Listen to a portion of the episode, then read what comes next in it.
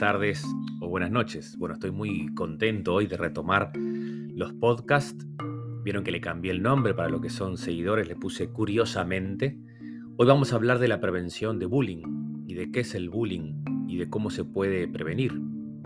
Obviamente, en estas últimas semanas, este, ustedes estuvieron al tanto de que un chico llamado Drake Hartman en Estados Unidos se suicidó con 12 años tras sufrir bullying escolar. Esa historia se hizo muy conocida porque la mamá y los papás en Instagram este, pusieron las fotos de la despedida del hijo, muy triste, muy triste, pero también dieron como consentimiento para que se utilizaran esas imágenes y su historia para poder justamente prevenir. ¿no? Las escuelas, todas nuestras escuelas, este, lamentablemente son tristes protagonistas de estas historias. Ustedes dirán hace, hace mucho tiempo. Ustedes dirán, bueno, siempre hubo bullying. Antes hubo bullying también, ¿por qué ahora este, hay tanto, tanto escándalo? Bueno, porque si antes hubo, primero, no, quiere decir que hubiese estado bien que antes pasara eso, pero hay mucho sufrimiento, mucha gente que carga durante la consulta de un lo ve situaciones de, gente que comenta, ¿no? De hace 20 años, hace 30 años me hicieron tal cosa en el liceo, en la escuela y todavía cargo con ese, con ese dolor o con, esa, o con ese abuso, ¿no? Entonces, antes de comenzar las clases, que dentro de poco vamos a comenzar, me parece, me parece lindo poder repensar, ¿no? Para que padres, para que maestros, para que educadores y para que también los directivos, porque también recibo muchos mensajes de docentes que me dicen, Ale, este, me dicen, eh, nosotros hemos hablado del bullying o, advertimos a veces a, los directivos, pero a veces los directivos no toman las medidas o no toman las medidas suficientes, porque a veces una charla puede ser útil, pero a veces hay que hacer una formación o talleres de padres este, durante todo el año para poder este, sensibilizar en la empatía, en la comunicación, en el respeto, en los vínculos, ¿no? Así que yo creo que es muy importante poder hablar, dedicar unos minutos a, esta, a este primer podcast del 2022, curiosamente a la prevención de bullying, ¿no? todo el bullying es un, es un tema muy importante, te afecta a todas las edades y todos los distintos niveles de, educación, ¿no? no es una broma puntual, es algo que es perjudicial para la persona, que atenta con su dignidad, ¿no? También ustedes lo encontrarán en internet, por ejemplo, acoso escolar, distintos nombres, ¿no? Pero es un tema que ataca a los niños, a los jóvenes, a los adolescentes y afecta a la autoestima, la confianza. Puede generar depresión, puede generar ansiedad y puede generar que a la persona realmente se le complica adaptarse en la sociedad. Así que vamos a profundizar un poquito. ¿Cuáles serían los diferentes tipos de bullying o de acoso? Primero el verbal, el típico, ¿no? El molestar, ¿no? Cuando uno pone un nombre, un sobrenombre, un apodo. También está el, acoso psicológico, que es el chantaje, la, manipulación, la amenaza, ¿no? Se hace tal cosa, se hace tal otra. Manipular, esto es muy importante para poder hablarlo con nuestros hijos, ¿no? El bullying social, ¿no? que es cuando hacemos circular chismes o, invitamos a una persona a una fiesta y, le dicen que no, que no era, ¿no? con, un lugar equivocado. Este, o el típico, que quizás el que ustedes más conocen, que es el, sería el físico, ¿no? que es golpear, empujar o maltratar. ¿no? Después está el, sexual, que tiene que ver con el acoso, todo lo que tiene que ver con lo, con, lo sexual, el acoso sexual, que también, bueno, que como el más conocido, el cibernético, que se le conoce como ciberbullying, ¿no? que cuando utilizamos Internet o los celulares para hacer daño a otros. Sin embargo, no todas las, acciones puntuales de, de, lastimar es casos de bullying. Esto es muy importante. Para que sea bullying, debe cumplir ciertas características. Estoy siguiendo ahora a Laura Ledwin, psicóloga argentina que trabaja mucho este tema, que tiene que tratarse de una acción agresiva e intencionalmente dañina, tiene que producirse de manera repetida, debe darse en una relación en la que hay un desequilibrio de poder y debe darse sin provocación a la víctima, debe darse sin provocación a la víctima y debe producir un daño emocional.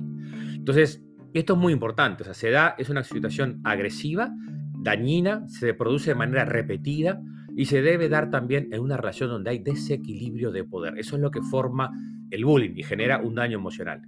¿Para qué hacemos esta aclaración? Porque, bueno, una agresión puntual no configuraría, digamos, un caso de bullying.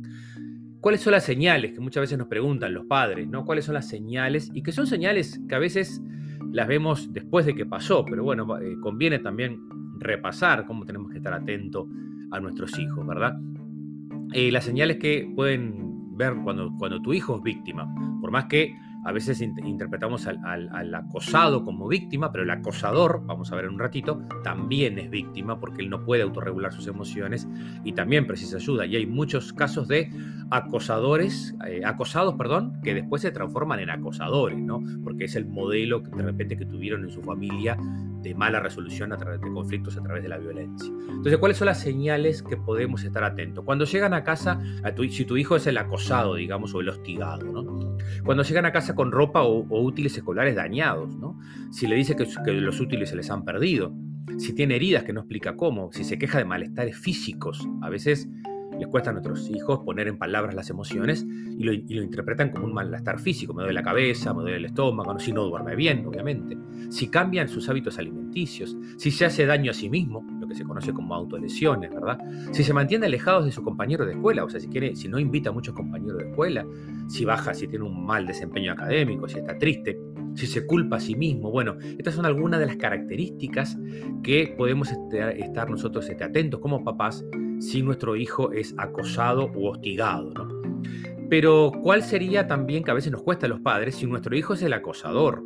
Si nuestro hijo o hija, ¿verdad? Es el acosador, es, es el hostigador. Bueno, si es violento con otros, si, si, le cuesta autorregularse las emociones, ¿verdad? Si se pasa peleando en casa con los hermanos y reacciona físicamente, si agrede verbalmente o físicamente a otros compañeros.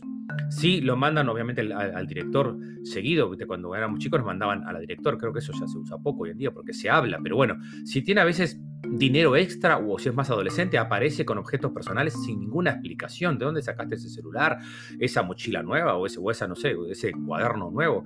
Si no reconoce responsabilidad en sus acciones, ¿no? Este, también si tiene amigos que acosan a otros. Bueno, si quiere ganar siempre en todo, si no acepta perder, si no acepta la frustración. Un chico, el chico que acosa, el chico que es acosador, que es hostigador, también tiene baja autoestima, no es un chico feliz, me explico. Es un chico que eh, intenta a través de la fuerza como, como compensar, me explico, esa baja autoestima a través de la violencia y a través de, ese, de, eso, de los espectadores que ahora vamos a, entrar en los tres roles que aparecen en la conducta de bullying. También les quiero recomendar el libro que lo tengo acá, de mis amigos Ariel Gold, Lorena Estefanel y Roberto Balaguer, que se llama Convivir, y justo el capítulo de bullying lo hace mi colega eh, eh, Lorena Estefanel, que trabaja mucho el tema bullying y lo explica clarísimo, para que lo puedan, la puedan encontrar y, seguir ahí en las redes. Entonces, ¿qué, entonces tenemos el, el, víctima, ¿verdad? La persona que es acosada, también cuando el acosador es la víctima. Y ahora vamos a ver los tres roles que son claramente diferenciados. ¿no? Primero el que se llama el bully o el agresor, que es el, digamos, el, que agrede. Después está la víctima, que también es el, hostigador, ¿no? El, hostigado, perdón, el, que sufre la agresión, el acosado, el hostigado. Y después están los que observan, que también se les llaman espectadores o testigos, ¿no? Que con frecuencia, el, o sea, el hostigador precisa de esos testigos, ¿no? Porque ahí, en esas escenas donde él como que se fortalece haciéndose el fuerte, entre comillas, con los demás. Entonces, estos espectadores apoyan, a veces activamente, dale, dale, o a veces pasivamente, pero en ese silencio, este, y por eso, como decía, el gran Martin Luther King, me preocupa más el silencio de los buenos. O sea, eh, tenemos que ayudar a nuestros hijos, si son espectadores, a que interrumpan esa escena, ¿verdad? A que avisen a una autoridad, a que paren directamente al acosador con esa agresión, a que se puedan frenar. En el fondo, a que puedan autorregularse las emociones y resolver si hay algún problema a través, a través de, la, de, la palabra y no a través del conflicto, a través del, golpe, ¿no? Entonces está el que agrede, está el que es agredido y está el espectador o el testigo que a veces participan casi siempre más pasivamente, ¿no? pero algunos participan de manera activamente. Es muy importante trabajar con los espectadores porque el acosador siempre necesita el público, porque eso le da, le da popularidad ¿no? y a veces genera más humillación a la víctima. Y vuelvo a reiterar el ojo al gol porque a veces el acosado es el que se convierte en acosador. Va, ustedes habrán visto las películas y tristemente las noticias cuando alguien le hicieron bullying durante tanto tiempo y de repente va, ahí lo vemos en Estados Unidos a veces a cada rato, y agarra un arma y entra a la escuela y tira cuatro balazos. Entonces es porque esa represión, esa agresión, la fue acumulando y después termina agrediendo a los demás. Entonces, esto es muy importante porque todo esto, toda esta situación de bullying, esta situación de estrés, va a hacer que nuestros alumnos y que nuestros hijos no tengan el estado emocional adecuado para el aprendizaje. Se va a sentir nervios, van a sentir amenazados, se sienten inseguros, ¿no? Piensan que no pueden, piensan que no los quieren, sienten, sienten miedos a ser humillados, ¿no? La corteza prefrontal que siempre hablo de esta corteza prefrontal, lo explica muy bien Marian Rojas Estapé, que es la que se encarga de la atención, la concentración, la capacidad para resolver problemas y el control de los impulsos. Esto es lo que nos separa de los animalitos, el poder pensar, el poder pensar antes de actuar y el poder atender y poder concentrarme para aprender. Bueno, esta corteza prefrontal se ve muy afectada, no va a estar en su mejor estado si está amenazada, si está nervioso, si está ansioso porque le pueden pegar o le puede pasar algo. Por eso eh, va a haber una repercusión si hay bullying en, en el rendimiento académico de nuestros hijos. Entonces, esto es muy importante para nosotros como docentes, ¿verdad? Como padres, darles también a nuestros hijos un lugar seguro. Un lugar donde el chico desarrolle su potencial, donde pueda también desarrollar habilidades emocionales, como es los vínculos. Por eso nos preocupamos tanto en la pandemia cuando no podían ir a la escuela, ¿se acuerdan? Porque, porque a veces hay más riesgo en quedarse en casa que en ir a la escuela, pero que en la escuela se construyen vínculos, se pelean, se reconcilian y se pelean de nuevo el otro día y eso hace que también vayan desarrollándose emocionalmente, comprendiendo. Es un espacio de aprendizaje fundamental pero tiene que ser un lugar sano, ¿verdad? Entonces el bullying es muy importante que, tomemos conciencia que también es un diagnóstico grupal, no es algo puntual, es algo que, este, como dije al temprano, persiste en el tiempo, ¿no? Ahora vamos a ver qué podemos hacer desde la escuela para promover una cultura anti-bullying, se pregunta Laura Lewin, o sea, una cultura en el fondo de la no violencia, una cultura de la paz. Primero, vuelvo a aclarar que los directivos y las autoridades no hagamos una campaña de no al bullying, cero tolerancia al bullying, a través de, películas, a través de videitos, a través de dinámicas, ¿no? Este, que los consejos escolares o la comisión de fomento que tienen los colegios puedan hacer trabajos de convivencia, no puedan incorporar a psicólogos, a médicos, a, este, a veces hay, hay famosos influencers, como dicen ahora, ¿no? O músicos, hay este, escritores, o hay, bueno, gente que escribe, los que están ahí en las redes que los chiquilines les toman mucha importancia, que a veces han sido víctimas de bullying y han dado un testimonio a través de las redes, y eso puede ayudar mucho para que este flagelo deje de existir y nosotros podamos ser participantes de una cultura de la no violencia y de la paz. En muchos lugares hay protocolos ¿no? Para, para actuar. A veces, eh, no sé, estos protocolos no están actualizados o no se ponen en práctica, ¿no? Pero tendría que haber un protocolo donde los directivos puedan responder, ¿no? Donde también sea una especie de contrato. de Educar sin culpa yo puse un contrato del director y un contrato de los docentes y un contrato de los padres, que es acordamos formar parte de estos valores que tiene la escuela y que tiene el colegio, por lo tanto no vamos a avalar una situación de bullying y vamos a intervenir y hablar con nuestros hijos cuando pase esto para, para que deje de pasar. Eso es muy importante, hablar abiertamente del tema para poder responder con no violencia, con actitudes de empatía, de diálogo, de escucha y no violencia con violencia. ¿no? Esto también va a implicar mucha capacitación para padres, mucha capacitación, muchos cursos, muchos talleres, porque esto nos va a dar recursos para poder actuar en casa mejor, porque a veces no sabemos cómo, cómo actuar.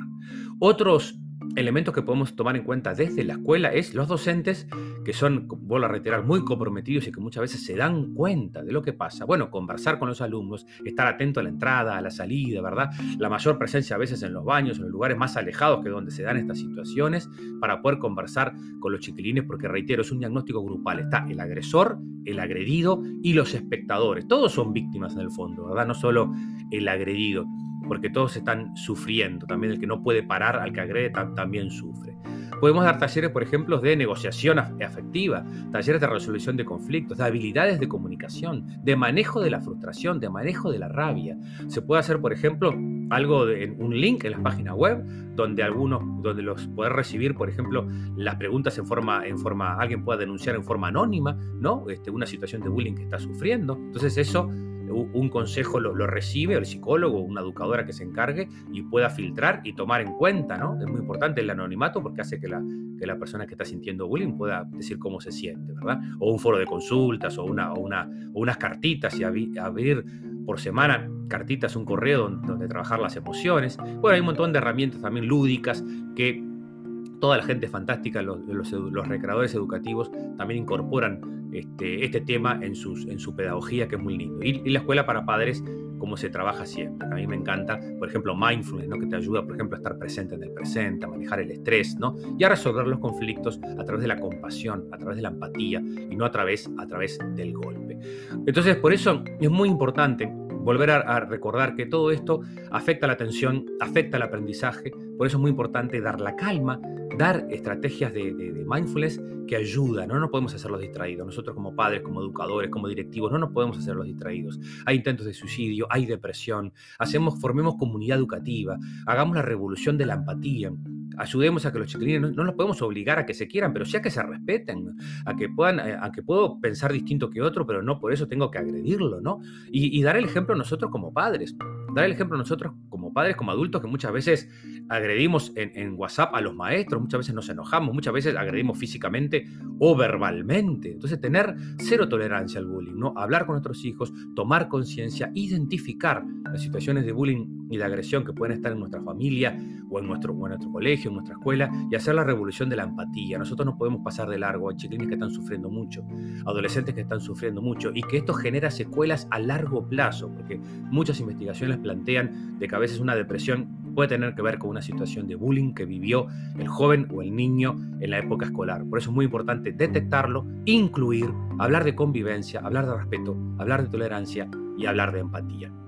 Muchísimas gracias por acompañarme en este primer podcast del 2022. Curiosamente, hoy el tema es este, prevención de bullying. Los invito a que puedan compartir en sus redes, aledebarbieri.com o en Spotify, en todas las plataformas, pueden que escuchen este, este podcast para que llegue a más padres, a más educadores y también a los hijos y a los adolescentes. Un abrazo y nos vemos la semana que viene en el próximo tema.